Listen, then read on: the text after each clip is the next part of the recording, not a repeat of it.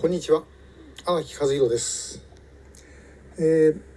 韓国でやったあのライブの時にちらっとお話をしましたが あのライブやりにテジョンのヒョンチューモン県中院という、まあ、国立墓地ですね、えー行ってその天安の、まあ、戦死者のお墓行った時にですね、えーまあもう人はぜあのほとんどいなかったんですけどもお一人だけ 車でやってきてですねでそこから降りたあ男性がいました40代ぐらいだったんじゃないかと思います。えーで、えーまああのお墓あるその46人のですね戦死者のうちのお一人のお墓のところへ行ってで花を備えてそれからお墓を拭いてですねでそれからしばらくお墓の横にこうあぐらをかいて座って、えーいました。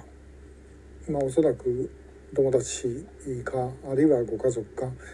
えーそういう方なんだろうと思います。で、えーまあ語りかけに来たんでしょう。と見ててですねまあちょっと何とも言えない思い、えーでした。えその時に まあ声かけようかなどんなあのご縁なんですかって聞こうかなと思ったんですけどねまあでもやっぱり外国人がねあの簡単にちょっと声をかけるっていう雰囲気でもなかったんで、まあ、そのままあのその方があ終わるのを待って、えそれからあのライブ始めたということです。でまあ軍人ですから死ぬっていうのは当然あのもうその可能性の中に入ってはいるわけですよね。で、まあ、これは自衛官だってあの身の危険を顧みずということは先生の中にある。でもともとあの制服着て 酒が飲める職業っていうのはあの、まあ、軍人だけ、えーとよく言われます。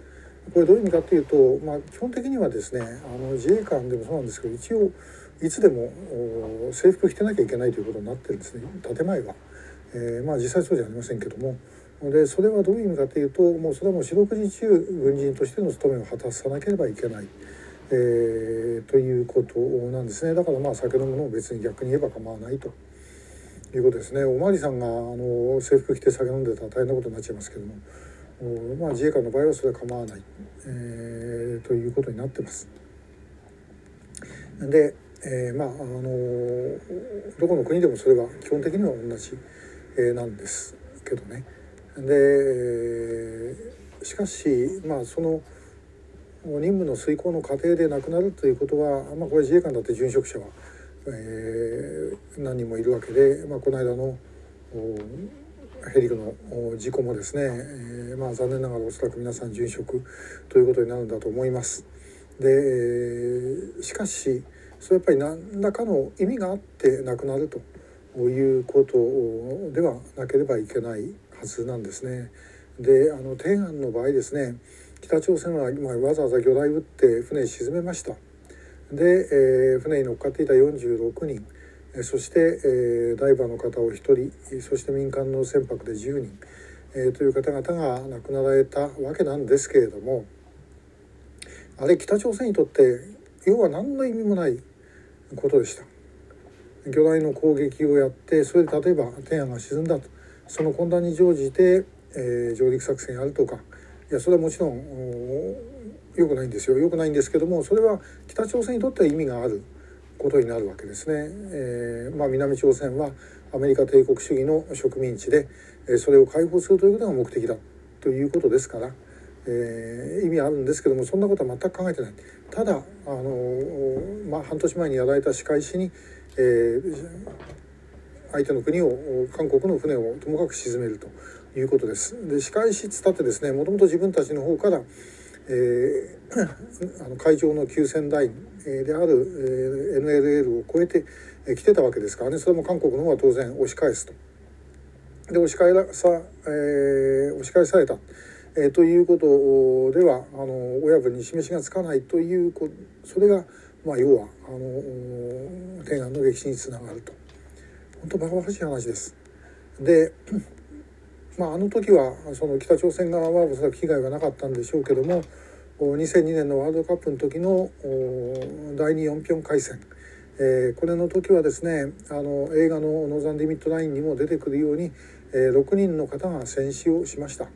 えー、これは本当に交戦して戦死をした。で、えー、韓国側以上に北朝鮮側は多数の死傷者を出していたというふうに言われます。でこの海戦もやっぱりですねえー、3年前の第一4辺海戦の要は仕返しなんですね。でそれ以上の意味が何にもない。で北朝鮮韓国だけではなくて北朝鮮の若者たちもその中でですねもう本当に使い捨てにされたということですねこれ本当にもうその上の連中の思い、えー、単なる虚栄心とか出世欲とかそんなものでですね命が失われていったということを、まあ、私本当にこのいろんな事件を思い返すともうまあ何とも言えない思いになります。えー、1968年31人のゲリラが、えー、大統領官邸を狙おうとしました。であの事件だって大統領を殺してからですね、えー、その後何をしようなんてこともなかったということなんですね。でそのために、えー、31人のうち少なくとも29人は射殺をされたと。えー、いうことなんです。ね生きてれば北朝鮮のためにだって、えー、もっといろんな活躍ができた人たちだったろうというふうに思います。まあ、本当にですねこの南北の対立っていうのはあの不毛なものが非常に多いです。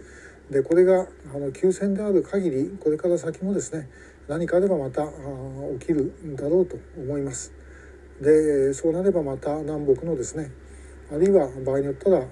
日本も含めて、えー、若者の命が失われていくと、まあ、命はどこかに限りはありますから、ね、それなりに納得のいける命の使い方をするのであれば私はまあそれは仕方ないというふうに思いますこれは自分自身だっていつ死ぬか分かりませんからねそれはもうそうなんですけどもただああいう